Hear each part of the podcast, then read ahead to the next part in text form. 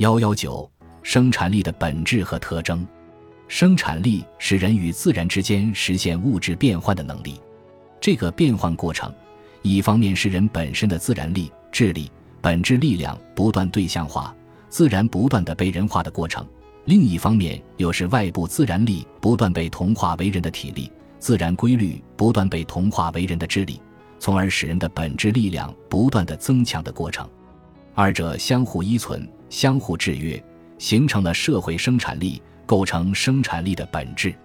生产力的本质决定了生产力的特征，即生产力具有属人性、客观性、社会性和历史性。第一，生产力具有属人性。生产力不是存在于人的活动之外、超历史的育成的实体，而是形成于人的活动之中，人能够直接掌握的力量，是人们的实践能力。因此。生产力具有属于人的性质。第二，生产力具有客观性。生产力的形成和运动有精神因素的作用，但又不以人的意志为转移。人们不能自由地选择生产力。从根本上说，生产力是在人与自然之间物质变换过程中所形成的一种特殊的物质力量。正是在这个意义上，马克思把生产力称为物质生产力。第三。生产力具有社会性，生产力的运行离不开个人的劳动能力，但是，生产力并不是个人劳动能力简单相加的算术和，而是个人劳动能力通过一定的社会结合方式，包括协作、分工等中介环节而形成的社会力量及社会生产力。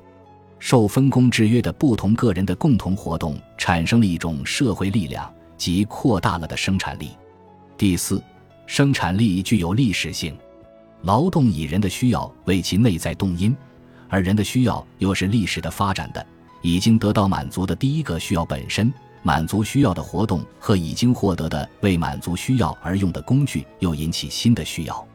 由于人的需要在同劳动的相互作用中不断变化发展，因此人们进行劳动的动因在客观上是永恒的。